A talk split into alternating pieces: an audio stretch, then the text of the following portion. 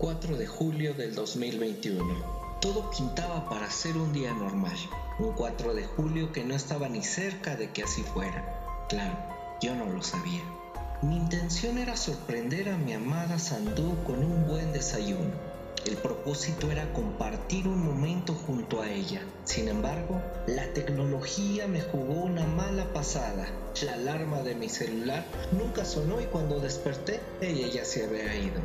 En fin, Aquel desayuno quedó en una buena intención y dije, bueno, mañana será otro día, dando por un hecho que iba a tener otro día. Me preparé como habitualmente, puse un poco de música, me metí a bañar aprovechando que estaba solo, hasta me atreví a cantar en plena regadera.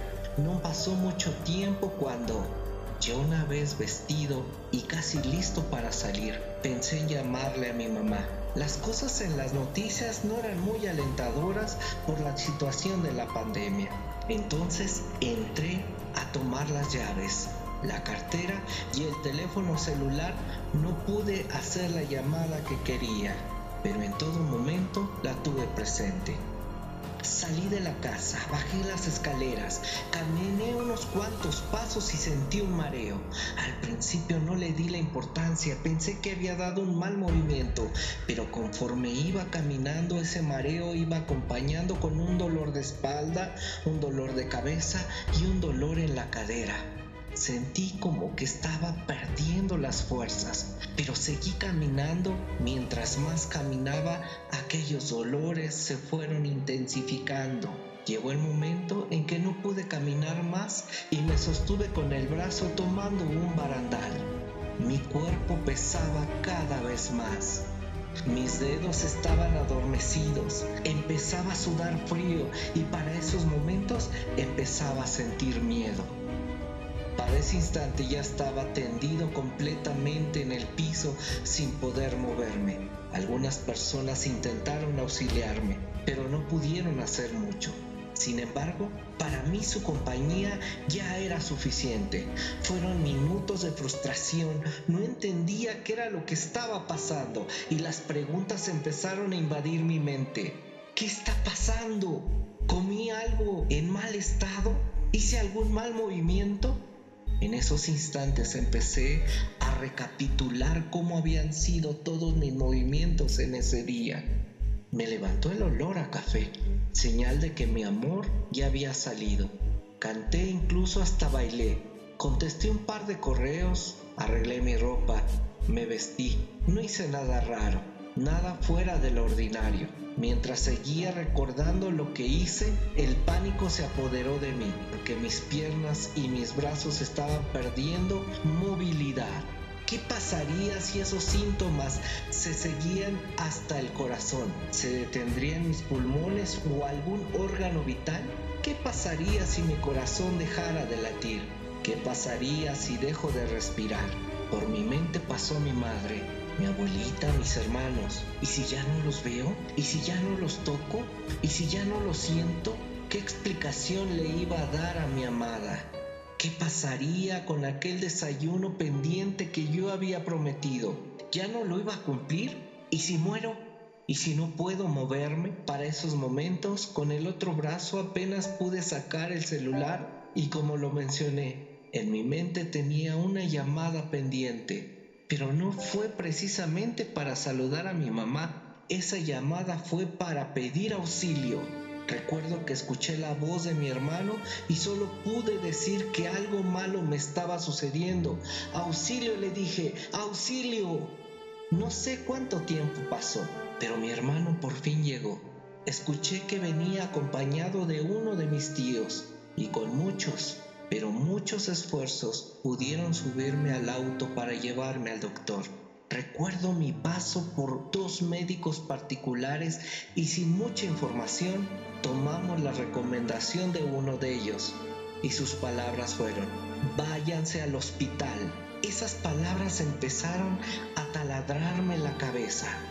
¿Era tan grave para llegar al hospital? ¿Esto no se puede quitar con una pastilla? Cada minuto me sentía cada vez más mal. Recuerdo dormirme por pequeños lapsos. No estoy seguro si eran desmayos o ya empezaba a perder el conocimiento. No sé cuántas horas pasaron, pero en uno de esos periodos, cuando abrí los ojos, me vi acostado en una cama de hospital, lleno de tubos y de mangueras. Apenas podía alcanzar a ver aparatos que solo había visto en las series de televisión y por si fuera poco ya había perdido por completo la movilidad de mi cuerpo. Y si al principio tenía miedo, ahora ese miedo se había convertido en desgracia desesperación, inquietud, nerviosismo, ansiedad. Nadie podía darme una explicación de lo que me estaba ocurriendo. No sé si mi situación emocional hizo que mi situación y mi condición física empeoraran, pero así fue. Perdí el conocimiento. No sé cuánto tiempo y sé que fui reanimado más de una vez, ya que el diafragma ya estaba muy afectado por mi condición y no estaba respirando. Me sedaron, me intubaron y solo me daban el 20% de posibilidades para sobrevivir y solo recuerdo haber estado perdidamente dormido. Me imagino que habrá sentido mi madre cuando le dijeron, su hijo está prácticamente en coma y con pocas posibilidades de vivir. Para esos momentos dejé de pelear con mi cuerpo. Estaba prácticamente perdido por más que yo quisiera, no podía moverme. Lo único que medianamente hacía era respirar gracias a unos aparatos. ¿Qué sería de mí? ¿Me convertiría en una carga? ¿Este era un castigo divino? ¿Qué carambas estaba pagando? ¿Dios estaba enojado conmigo? Mientras mi familia esperaba un milagro, aún había algo muy vivo en mí. Esa era mi mente misma que me hacía soñar o imaginar o alucinar. No lo sé, pero era lo único completamente real para mí.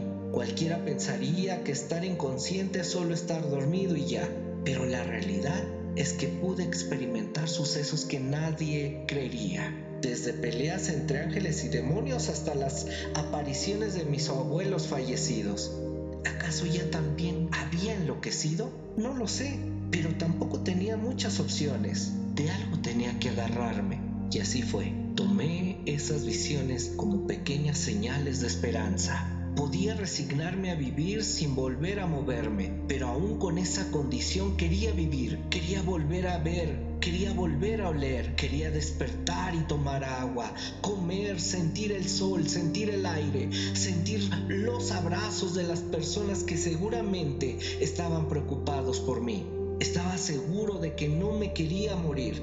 Después de un mes, desperté, completamente consciente entre adormilado, entre un poco temeroso, pero completamente consciente recordaba mi nombre, mis datos personales, recordaba lo que me había ocurrido y cuál fue mi sorpresa que sentí como si hubiera experimentado haber vuelto a salir del vientre de mi madre cuando mis oídos escucharon su voz susurrándome, Hijo mío, estoy aquí, ¿qué más podía pedir? Ya era suficiente con estar vivo. Y poco a poco la frustración se fue convirtiendo en resignación, pero ahora empezaba otro reto. Yo seguía sin poder moverme. Cuando por fin desperté, una traqueostomía atravesaba mi garganta.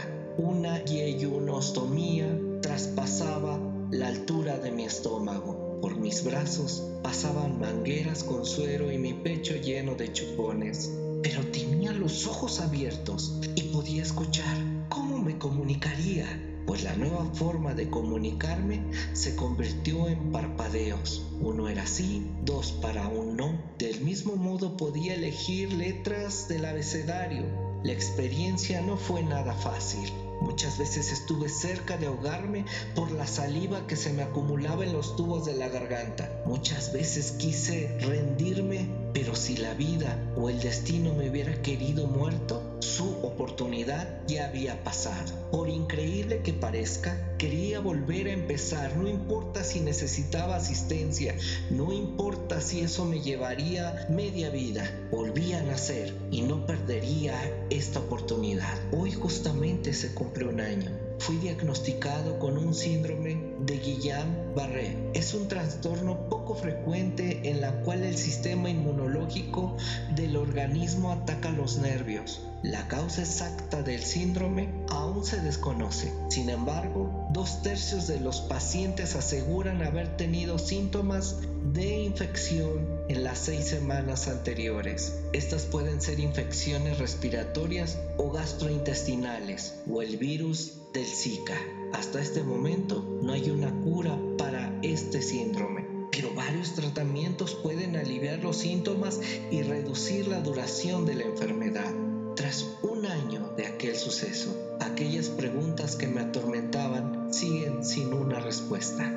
Hoy logro entender que a mí me sucedió y ya. No necesito que esas preguntas tengan respuesta. Me basta con saber que sigo vivo. Me basta con escuchar a mi abue. Me basta con sentir la mano de mi madre, de mi padre o de mis hermanos. Me basta con las palabras de mis tíos, con los mensajes de mis amigos, con las sonrisas de mis primos. Me basta con saber que mi terapeuta me acompaña me basta con saber que un día voy a volver a cantar, a bailar, a trabajar. Me basta con saber que aún le debo aquel desayuno a mi querida Sandú, pero no me rendiré hasta que esto suceda.